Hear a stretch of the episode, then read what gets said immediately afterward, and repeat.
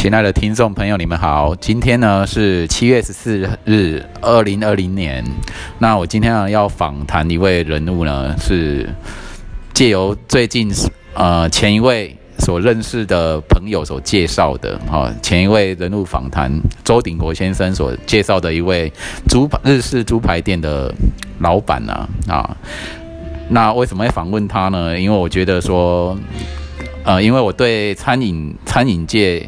并不是很熟，那在朋友的牵线之下，能够访问到一位那个猪排店的老板呢，那这是很难得。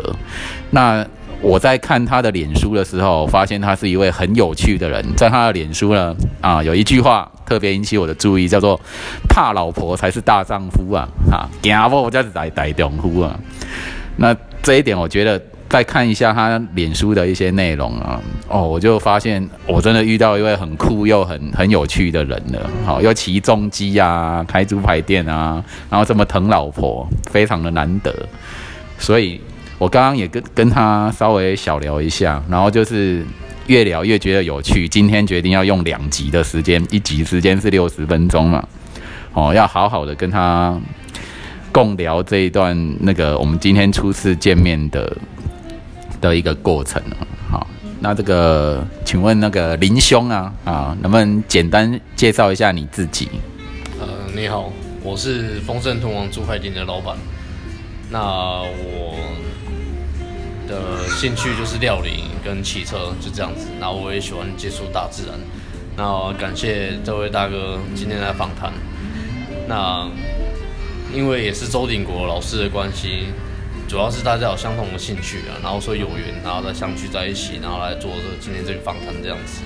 对啊，我发现你身上的亮点啊很多啊，我一个一个讲啊。第一个亮点呢，开呃开日式猪排店啊，然后第二个亮点就是说呃你的造型呢，我觉得也蛮有日本人的味道，这引起我的好奇哈。这一看就会觉得，哎，这是台湾人吗？还是日本人这样？然后第三个亮点呢，就是好像很疼爱老婆。我觉得在现在这个时代来讲哦，疼爱老婆的族群，好，而且是公开的去去讲的这样的人已经不多了。这个部分呢，我我也会深入的谈下去，因为我本身是没有结婚呐。那没有结婚的原因，是因为我把婚姻啊跟伴侣。看的那个精神上的门槛很很高，就是我觉得啊，一定要是心灵伴侣非常合拍、很有默契，以后不会离婚的这样子的对象，当做是婚姻的门槛。啊，结果我发现我过去就错过很多，啊，至少错过三位可以结结婚的对象这样。然后这个部分呢，也会希望请他多分享一点，他他的这种爱老婆哲学啦，或者说家庭婚姻的。心灵之道，这样子。然后第四个亮点啊，骑重机哦，重机族群这个我也是蛮感兴趣的一块。我本身是有在做长途的机车旅行啊，有时候自己机车骑了骑但。带带一只小狗呢，可能就跑很远啊，可能跑到从高雄跑到台中，好，或者只要跑到台北啊等等，就我也蛮喜欢享受这种旅机车旅行的。那对于重机的族群，我也非常的好奇，哎，好奇说他们这个族群的一些文化生态啊是怎么样啊？这个也要请林兄多多分享。这样，他身上的这些亮亮点都让我觉得说啊，一定要做两集，一百二十分钟，才不会 就是说辜负到我们这个时间 跟跟访谈啊。那听众朋友应该也会很感兴趣啊，一些一些这种很酷啊又很有趣的的人。这样嘿，那林兄那个，先我们先从那个猪排店这个部分好了。那请问林兄在经营猪排店啊？啊，这个部分对对我们呃门外汉来讲啊，我比较好奇的是说，现在那种外送行业，外送很发达，就是很多食客呢都会觉得说啊，我就叫外送就好啦。好，或那关于这种平那种典型的这种开店经营的方式啊，不晓得林兄在这一次疫情的发生呢，有没有发现？生意上有一些变化，或者是说要不要跟外送平台配合这个部分，林兄有没有什么话想说？呃，其实我们店本身是有跟外送平台合作，没错。可是我发觉，其实很多食物这种东西，呃，就例如我的猪排来讲好了，我会比较喜好说客人坐在我店里，享受我制造出来的氛围。可是这是外送平台没办法做到的。然后这个疫情确实是有影响到我们的营业额。可是我觉得，呃，这个疫情刚好也是考验说我们能不能继续生存下去的一个关卡。对，那我们跟外送平台合作是因为，毕竟现在人他们有个趋势就是会去，因为外送平台刚开始而已，他们会想要去尝试看看外送平台这个的服务效果。那我觉得久了久了，他们会还是会习惯说，尤其是在南部啊，他们会觉得现点现做，然后坐在舒适的环境用餐，才是正确的。那我所想要营造餐厅就是这样，那外送平台只是辅助而已，这样。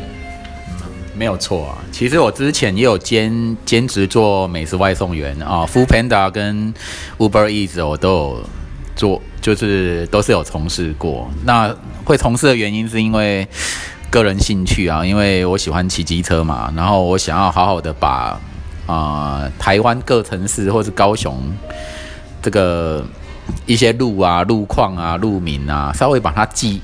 记熟一点，就是说，如果你有到过当地哦，你有送过送过餐哦，你对当地会比较熟一点。这是我的一种在地文化旅的一个附带的的效果啦。那所谓的赚他那个什么送餐的运费啊，这还是其次。我当时我做美食外送员那时候的心态是这样。那我又曾经有有过八天七夜的从高雄跑到台北，那时候是为了投票。好，所以就在各个县市有停留的时候，就顺便去送送餐哦，了解一下当地的这个城市的状况。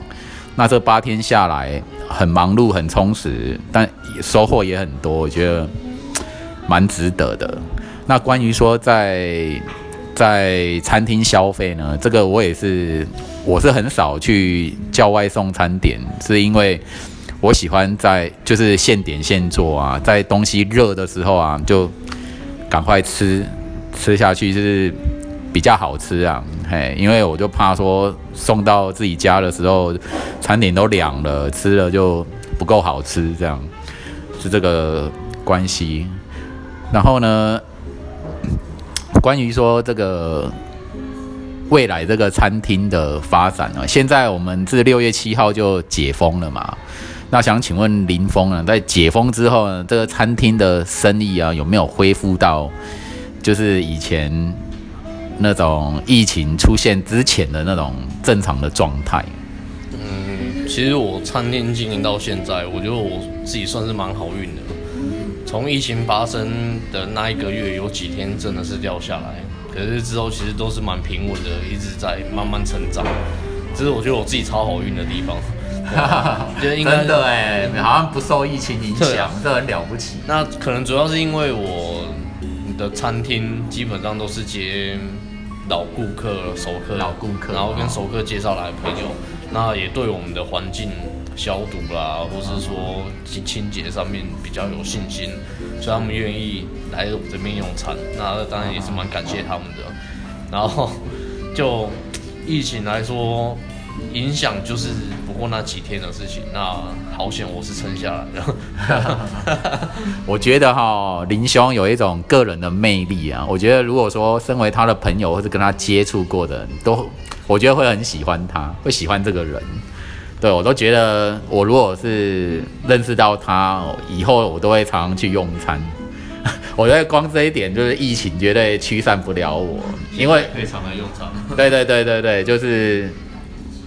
就是跟他谈话非常的愉快，他很有趣啊，哎，然后如果你去餐厅啊用餐，然后跟朋友、跟老板有一定的交情，或者说觉得老板很有，是很喜欢你很喜欢跟老板聊天的话，这个都会增加那种用餐的动机。对，这个也是可遇而不可求啦，并不是不是每个人都这样。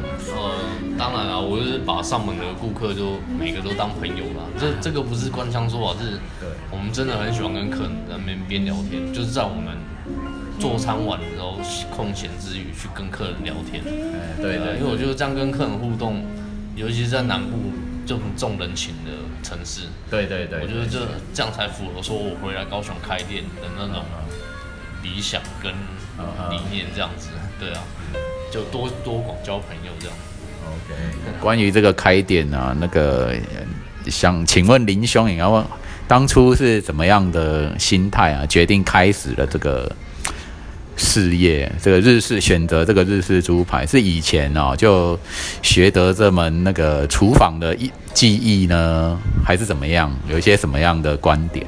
哦，其实开这家店我蛮妙的，其实我对日式猪排，我之前没有任何经验。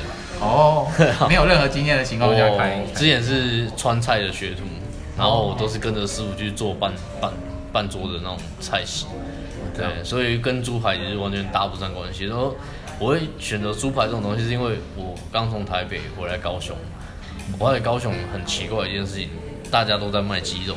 大家都爱卖鸡肉，对，什么海南鸡啊、白切鸡啊、鸡肉饭，是因为鸡肉比较好取得吗？嗯，还是因为什么原因？这个其实我也不太了解。就是让大家都在开心。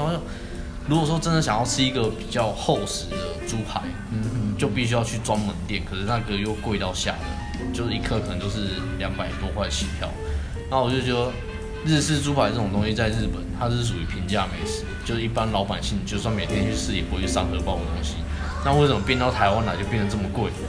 然后我就觉得很压抑，说其实猪肉这种成本跟鸡肉其实差没多少，那我不如来试试看，在高雄开一家平价的日式猪排店。对，那评价多评价，呃，就观众朋友自己来看看，来吃看看就知道我有多评价。那那时候开店的理念是，主要是，讲白一点。在高雄，大家都知道就业环境并不是这么理想。然后我包括我我个人个性是比较崇尚自由，我不喜欢被人家约束，所以我才选择创业这条路。那这只是其中一个原因。那其中第二个原因是，我想要开创一个事业平台，然后让朋友大家一起来工作，就一边工作一边玩乐。好好的去享受人生，这是我想要做的公司的一个理念，这样子。哦，那当然，距离目标还很远啊，对吧？因为毕竟我们店开两年，两年多，还是一个非常菜鸟的店。当然，当然，我觉得这个是一个我们的最终目标，就是做到这样的模式，就是让高雄人吃得起平价的猪排。啊哈，你不是高雄人，是应该说台全台湾的人都吃得起这样平价猪排，而不是把日式猪排定位在高单价。然后再就是自己的朋友，哎，有工作，有钱赚，然后又可以一起玩的。啊哈，这就是我开这家猪排店的概念，这样。OK OK，那就客人的一种角度啊，假设说我今天第一次要去吃你们的猪排啊，你会跟我推荐哪一个哪一款人气猪排吗？或者是说？一种非常老板自己会很推荐的，这哪一道菜？趁好正好趁这个节目广告一下，这样。其实蛮多客人新来的客人呢，一到我店里就问我说：“哎，老板，你的什么卖的最好？”嗯嗯，这个问题真的是我不好回答，因为我可以很每一样都很平均嘛。我可以很自信的跟你讲，基本上不好吃的东西我不会放在菜单上。是是，啊，所以等于说要看个人口味。呃，你来你可以先随便挑一样吃。啊哈，比如说我们的丰盛打狗炸猪排，它是我自己独特香料下去腌的。啊哈，那你可以先吃这款比较我引以为傲的产品，然后吃完之后就分，反正时间很长，就慢慢吃慢慢吃，我觉得应该是不会让你失望。哦，我我相信呐，我相信，对，只是说因为我偶尔，我只是偶尔会去吃日式猪排，我平常吃东西没有特别挑啊，哎，就。啊，有什么就吃什么，不难吃就好，这样。然后对日式猪排，呃，就是还蛮好奇的，哎，然后就是说，我觉得你你们那个店啊，那店附近还蛮清幽的，会是我喜欢的那种周遭环境，就是哎，就是高楼大厦不会太多，也没有太太多的人，很拥挤的那种状。状态，就是我觉得是一个很很好的用餐环境，然后停车或什么也也不会很难。对啊，哎，对对对，因为那时候我会挑那个点，是因为就像大哥今天讲的，第一个好停车，哎对然后第二个就是那边的话，一般创做生意的人是不会挑那个点的，因为那个点真的是很偏僻。啊对有点偏僻我会挑在那个点，其实是有一个原因，就是呃，其实那个点以历史位置来讲，其实那边是非常有一个重大的历史意义在那边。哎，请说一下光荣码头呢？对啊，因为在日据时代，所有的台籍军夫都是从那边出征到南洋。嘿对，对，然后我对那边，尤其我对日本那种战地文化又非常有兴趣，尤其是周定国老师也给我蛮多故事的，对，然后我就会挑那个点，是因为离那边近，然后我想去那边感受一下，说当年的台籍军夫是怎样的心情去出征，啊哈。对啊，然后再就是那边离海近，因为我我非常喜欢海，啊哈然后我，从我店走到海边大概不用五分钟就看到海了。对啊对对啊，那这是我个人。那我在那边想要给消费者的呃来我店里的一个冲动力，就是你吃完饭之后，你可以去附近的海洋公园可以散散步啊，对散步啊，然后你会有下一呃下一个行程，可以知道怎么走，甚至甚至我可以介绍你说要去哪里晃晃这样子，而不是说我今天来这边吃完饭我就回家了，我就没有下一步了。那你这样怎么会感受到高雄的美？对啊，像我我本身也是那种海型人，就是比方说山跟海呢，我会比较偏爱海多一些。好，我到了你那个环境，那时候是那时候载着那位呃那位作家周鼎国先生，载他到你们店里去了，然后我就觉得嗯这个环境我喜欢，我本来对对那一带就很喜欢，偶尔我会带着我的狗儿到那个应该说海岸啊那个河岸啊哈河岸或海边的这样。公园，它整个是一连贯一大片的，就是这个这个港口的腹地很大，哦，就是很好散步啊。然后我会牵着狗遛狗，然后轻轨也经过那边，对，所以我觉得说对一个外地观光客来讲，也很适合到那边哦，就是看看那个那个码头啊啊。呃，码头以及哎，光荣码头以及爱河边，这整个都是一连贯，嘿，一连贯都可以顺着走的。对啊哦，你要嘿，你又可以看海，又可以看着什么大川入港，都可以欣赏爱河的风光。然后旁边就是那个盐城区哦，盐城区古早味的哦一些特色啊，美食特色或一些酒吧文化什么的。对，然后到到这个岸边呢，又可以去吃这好吃的日式猪排，跟这么有趣的老板聊聊天，这样子，哎，我觉得以旅行的品质来讲，这很享受啊，对，哎，多多从事的啊、多元性的那种享受聚集一身，这样，嗯，对对对。所以你这家店叫，哎，要不要再说一下叫丰盛什么？丰盛豚王猪排厅，对，丰是锋利的锋金字旁啊，金字旁前锋的锋，胜是胜利的胜，对，那主要是取谐音呢，就是丰盛做哦，就澎湃。还很丰盛的意对啊，然后就是来这边吃也刚好做澎湃，然后又便宜这样子。哦，赞赞赞赞赞，最喜欢的，特别是我们南部人最喜欢这种澎湃的感觉。对啊，然后我知道你有在骑重机嘛，哦，我我觉得刚刚那个关于开店这个话题，应该是有点差不多，就是我觉得也也也聊到位了，就是非常，哎，旅行上或者是平常想要吃日式猪排，都可以去这个店。里。对啊，对，我们来聊聊重机好了，因为我本身呢，我对重机我自己骑的车是一五零啊，G 五一五零，但是不不算什么黄牌或红牌的重机，但是我就很好奇说，因为因为我觉得重机一部是蛮昂贵的哦，哦，有像什么哈雷机车啊，或什么，我觉得很很酷啊。然后就是在美国那种很长的那种天宽地阔的公路啊，哦，这样子骑着哈雷机车，很棒，好、然后常做常今年累月的机车旅行，一次旅行了几个月，都在外地这样子，这样子我都我也蛮蛮喜欢的啦。那想请问你的那种重机旅游，你是什么时候开始开始就是用重机啊，或是是不是有做一些外地的长途旅行这样？呃，其实重机是我近年来签的，主要那是我的一个梦想。你的梦想？对，因为对于机车跟汽车，我曾经跟我朋友讲过，如果我有钱，我不会去买汽车，你会买机车？我会升级我的机车的吸气数。哦，然后其实我以前就是骑野狼一二五，然后我非常喜欢的骑着摩托车到处乱跑，因为其实有个男艺人，呃，国外的艺人，呃，他有讲过一句话，我觉得我蛮认同。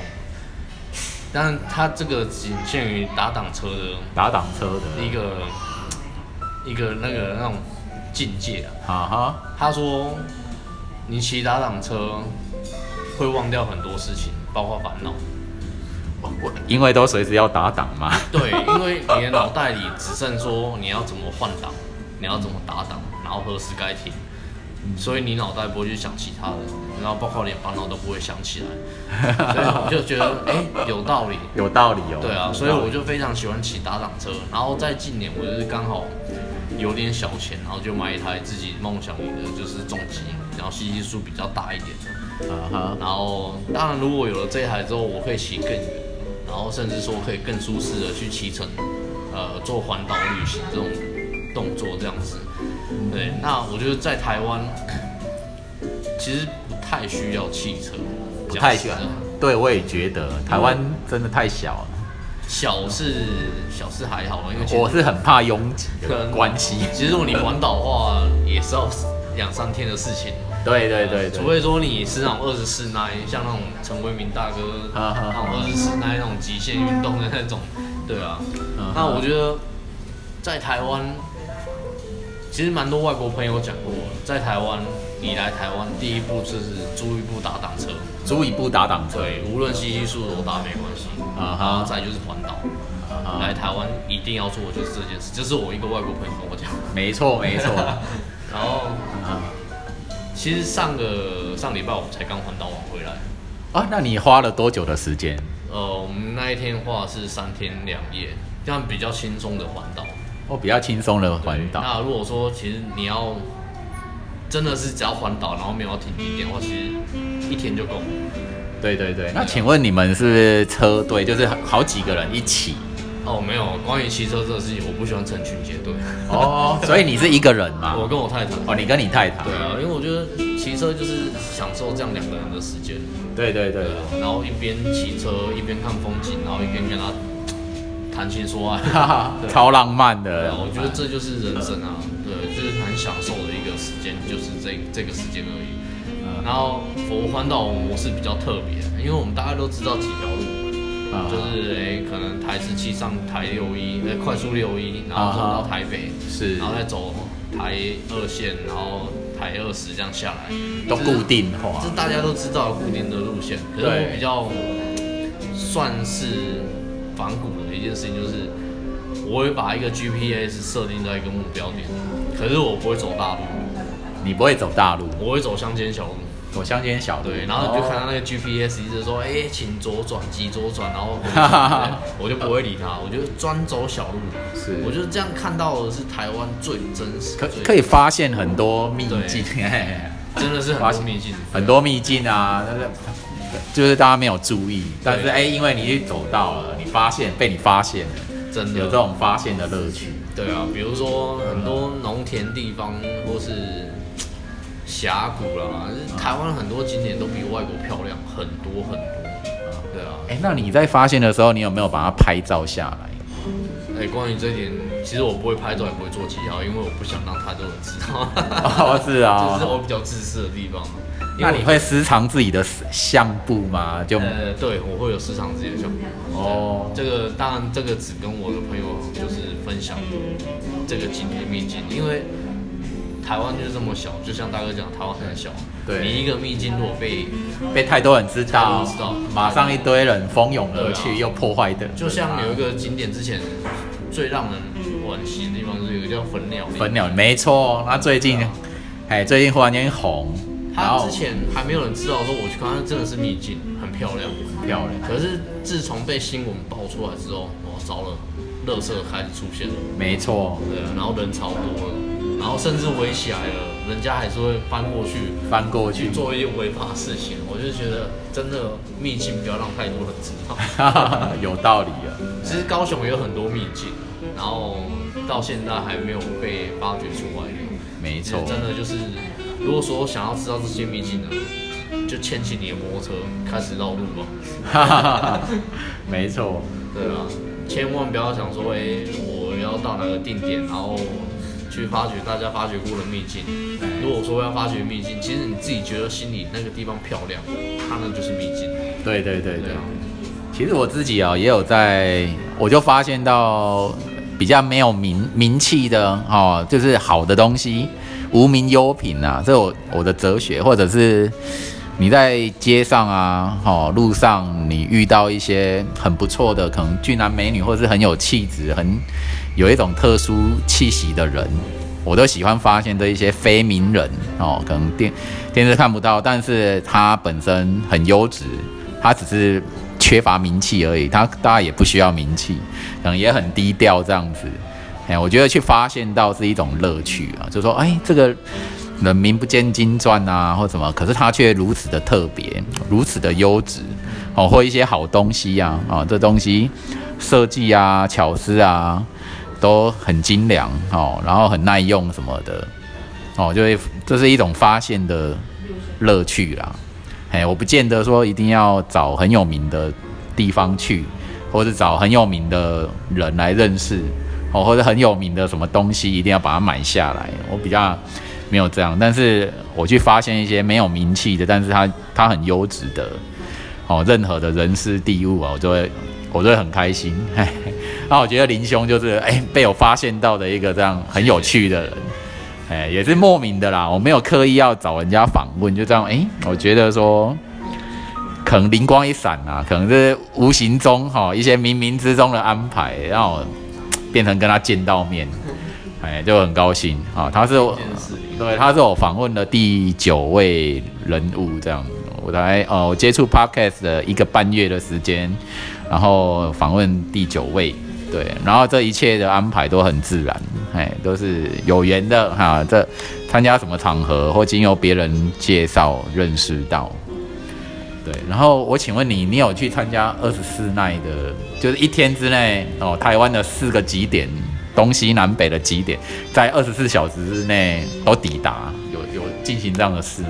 有哎，哦，你有啊？我刚签到中机的第一个礼拜内，第一个礼拜内我就自己先去挑战。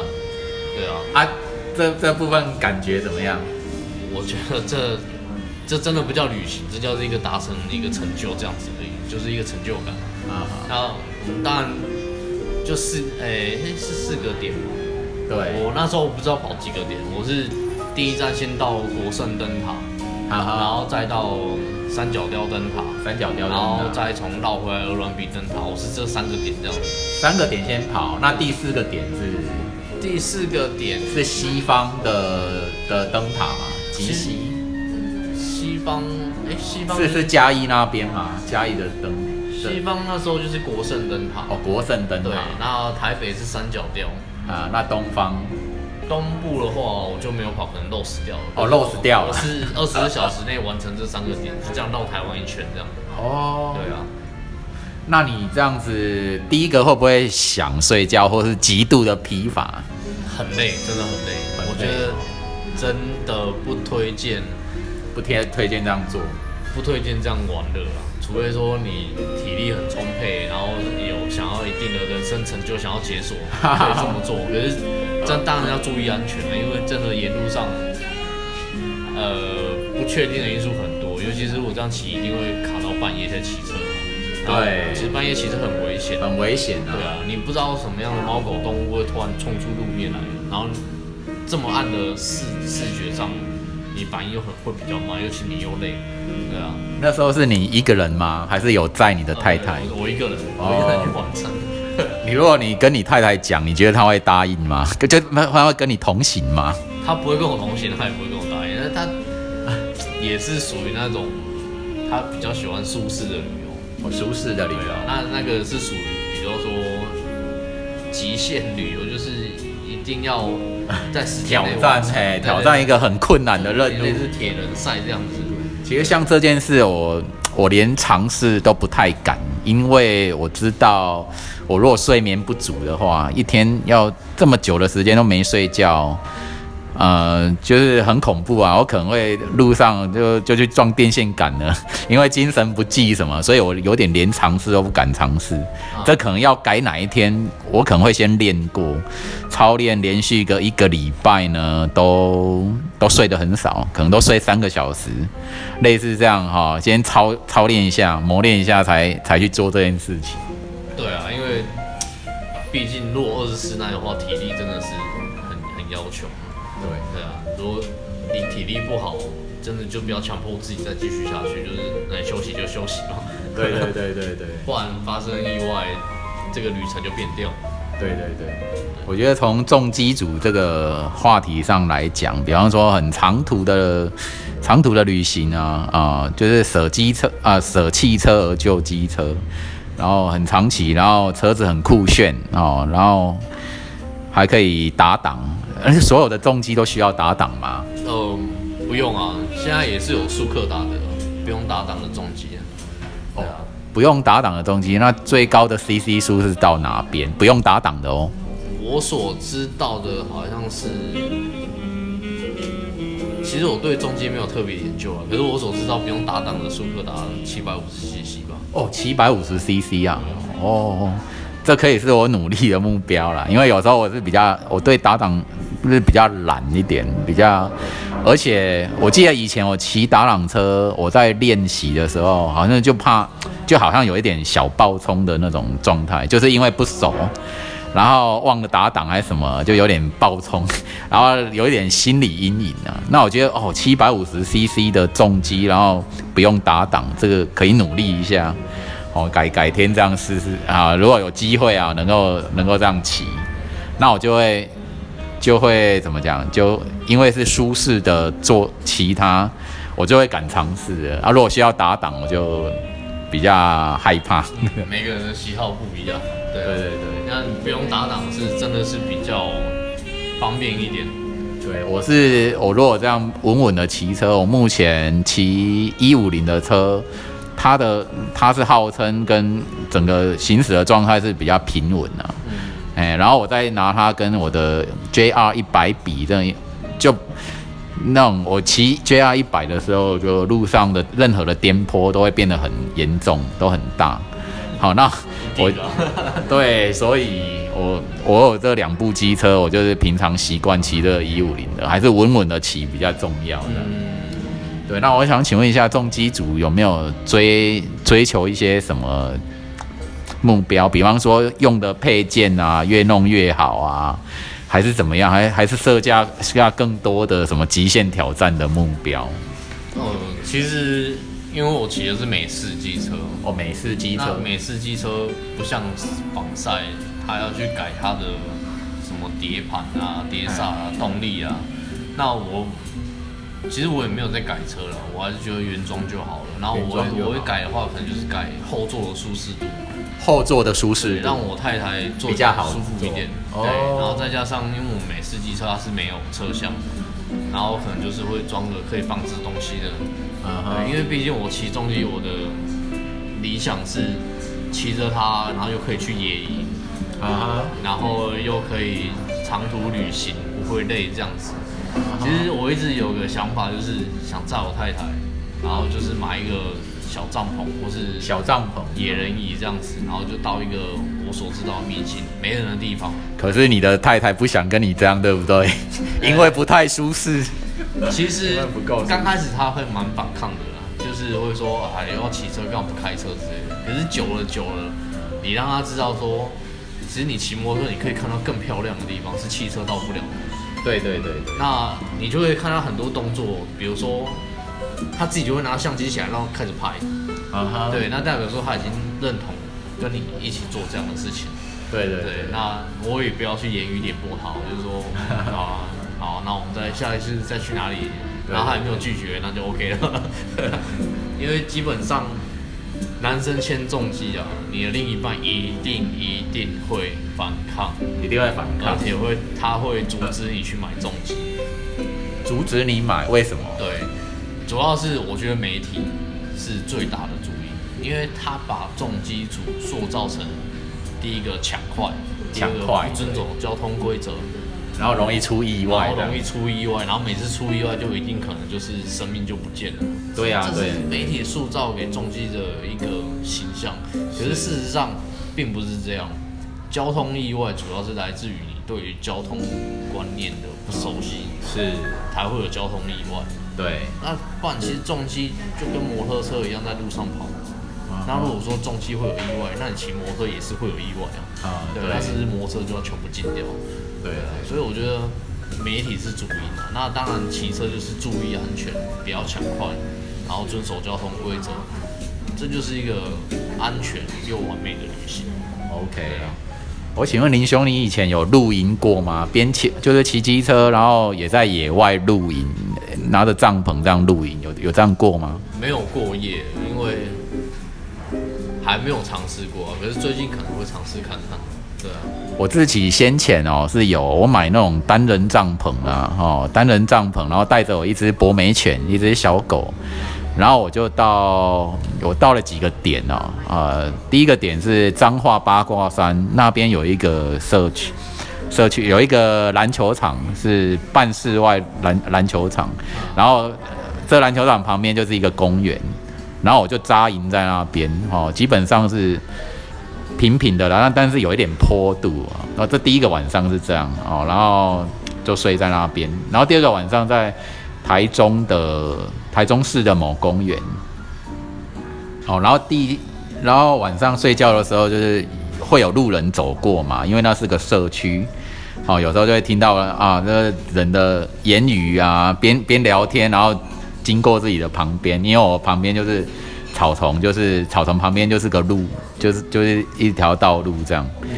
对对对，然后感觉就睡眠的品质会有点被打扰。好、这是在公园的经验是这样。然后第三个杂饮是在那个一个志洪志洪池池。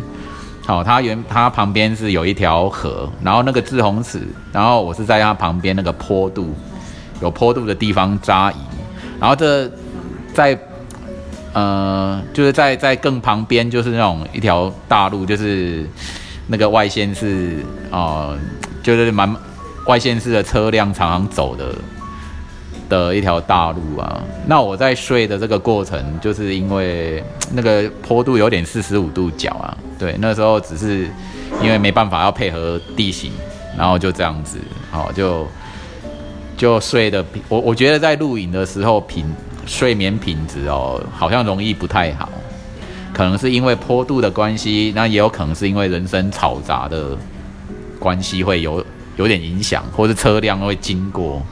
这个我发现就是说，在扎营的过程中，可能要注意哦。那你的第一个地够不够平哦，然后第二个安不够不够安静，就这是一点心得啦。第第那第四个晚上要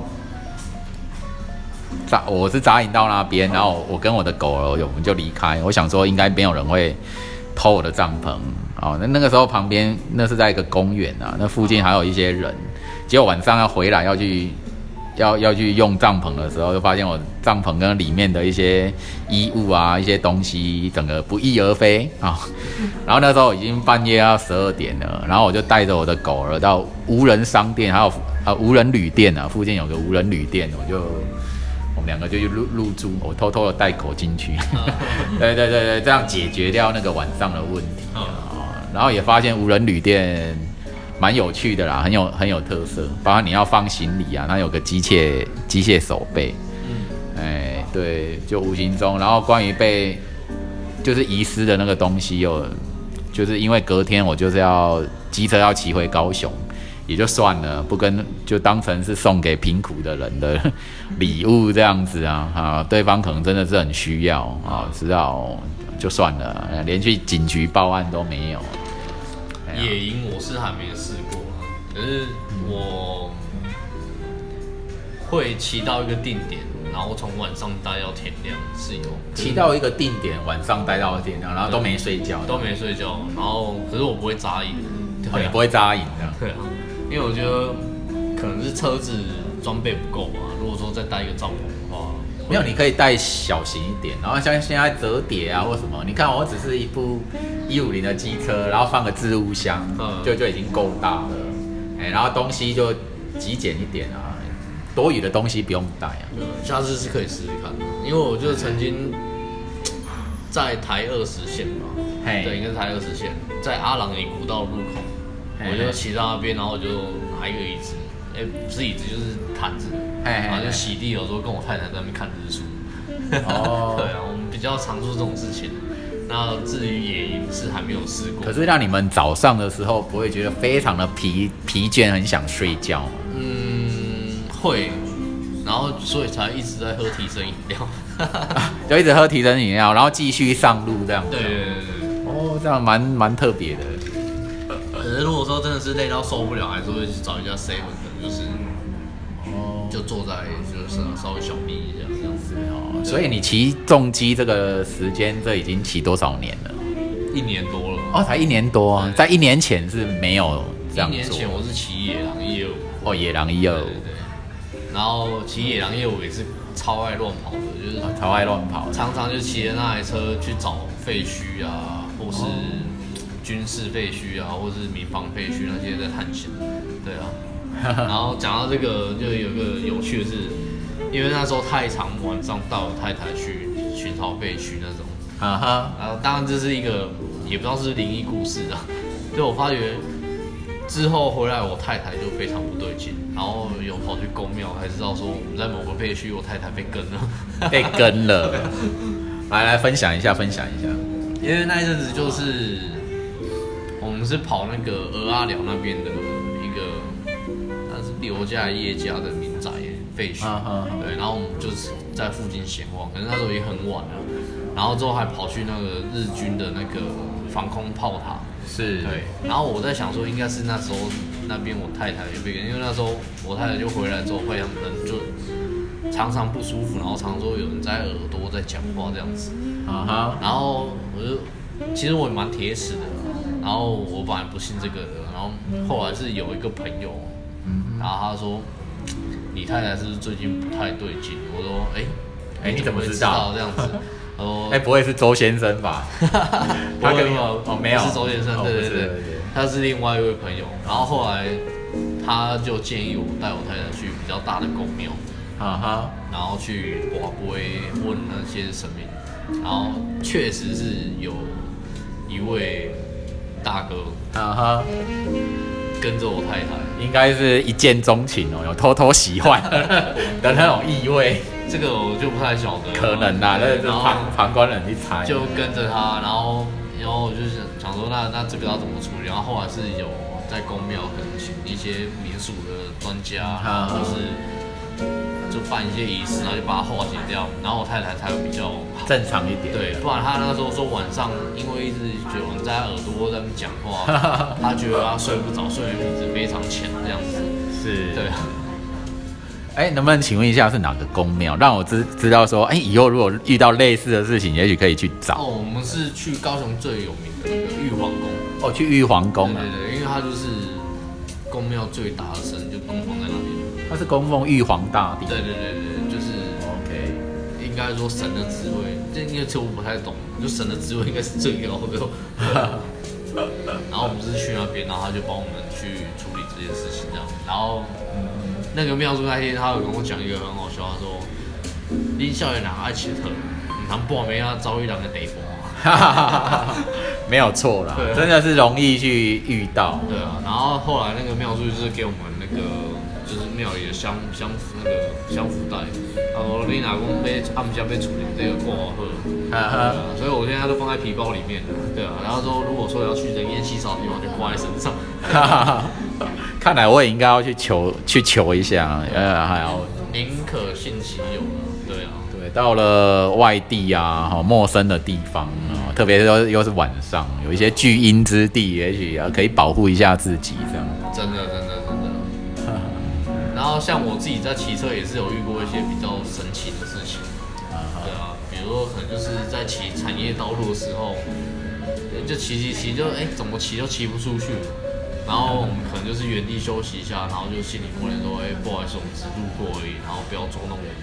这应该就是人家俗称的鬼挡墙，鬼挡墙这是啊对对有遇过，就是哎、怎么骑都骑不出去，可是 GPS 明明就是那个都有定位好啊。产业道路就这么短而已，可是怎么骑的话一两个小时 可能也也有可能是迷路了。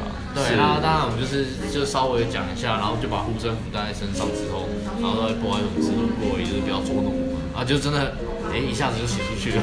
这样子沟通，然后就 OK 好了。对啊，因为毕竟我们重型机车比较吵，搞不好是吵到人家休息这样。哎、所以你的那个排气孔什么，就是比较大声嘛？现在吸吸数大的一定多多少少会比一般的速克达声音大声。哦，对对，尤其是如果是你在吹油门的时候，它那个声音一定会比比较大声这样子。你那一部是几 C 几 CC 的？我这部比较小，这部是六百五十。哦，六百五十啊。对，OK，就算是美式的最小的那种车。能不能请问一下，因为你提到美式嘛，那这样重机来讲有分美式跟什么式吗？美式美式重机就是像哈雷这样子。嘿嘿嘿，那像呃也有防晒啊，防晒就是可能就是人的身体要趴着的那种，那叫防晒。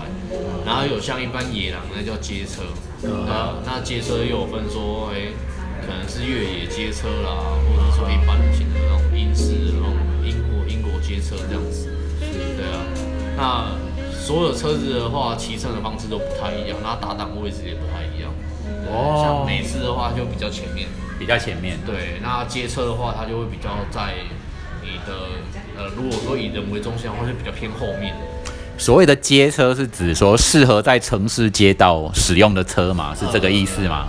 街车应该是这样的去形容它没错，因为它这是真的是做的直直的，然后就像野狼这样子，然后比较适合在街道这样这样骑乘这样子。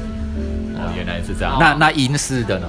英式的还有分英式哦呃，是没有这样分啊，哦，它没有这样分比。如就是只有分这几样的车款这样子而已。对啊。那你觉得说，如果说对于初学者来讲哦，要买一台重机啊，你觉得应该要怎么样入门挑选会比较好？就是还是说要看自自己的这个特性不一定，这个不一定哦。对，要看自己个人的喜好，因为有些人天生就喜欢追求速度，他当然去买防晒。然后防晒的时候，他因为就是习惯他这样的骑乘方式。哎，所谓的防晒是防止晒太阳吗？什么意思？防晒就是防照的防，赛车的赛。哦，防晒哦，防晒对对，它就有点类似赛车的模式这样子。然后它是整个人要往前爬的。哦，这样子哦，对哎，这个不太适合我，对，这 个我觉得不太舒服。这个也不适合我，因为其实我有骑过一次。呃我是喜欢舒舒服服站着啊、坐的挺挺的那种那舒适的。大哥应该适合街车那种，我适合街车像。野狼那样的街车，对啊。哦，因为防晒我有骑过一次，真的，我只骑二十分钟而已，我腰就受不了。对。那这样子，美式跟哈雷他们的这种特特色是怎么样？还是说一种骑乘的舒适度美式车就是以长途，哎然后舒适去。做去做那个。哎、那我也我也适合啊，因为我就想说，我就骑着就是跑很远远程的旅行这样子，我想这样运用。美式可以啊，我觉得大概可以。美式可以啊这样，可是美式的话，就是你可能要吃胖一点，每次要吃胖一点，为什么？不然他骑骑起来才有感觉啊。因为你看很多外国骑哈雷的，没没有是瘦的，哦也对哦，哦那肌肉要练的。不是肚子超大，就是手臂超哎、是不是因为就是说车子太重了，所以你要有相应的力气去把它导正好啊？我觉得应该或是是停车。那种车给人家的精神就是这样子啊。对哦啊，那其实你说美式很重啊，那因为它车子低啊，所以你在施力的时候，并不会觉得它很重。哦，这样子啊？对啊，因为它就是你脚稍微弯就踩到地。啊，它并不会说把整个车的重量都移移在你的脚上面这样子。是是。对啊，我听说有的重机是可以挖骨的，就是后退哦，可可可以这样吗？有啊有啊有啊，哈雷有后退档，哦，有后退档对，对对，可是那个是属于比较吸数公升级的更大的那种，哦，更大的可能就是一千两百 CC 以上，或是一千七百。哦，还有那种后退档，对，因为吸气数越重，车子越重嘛。那如果说你今天到一个地方你没有后退档，你要自己在那边拖那个，其实我觉得很吃力啊。像我六百五十 CC，我就有点吃力了。OK OK。今天啊，呃，这一集呢，呃，非常谢谢那个林兄的这种分享，因为我们的一集就是不能超过六十分钟，我们先今天作为上集的一个结束，等啊，等一下我们就开录下集啊，谢谢各位听众。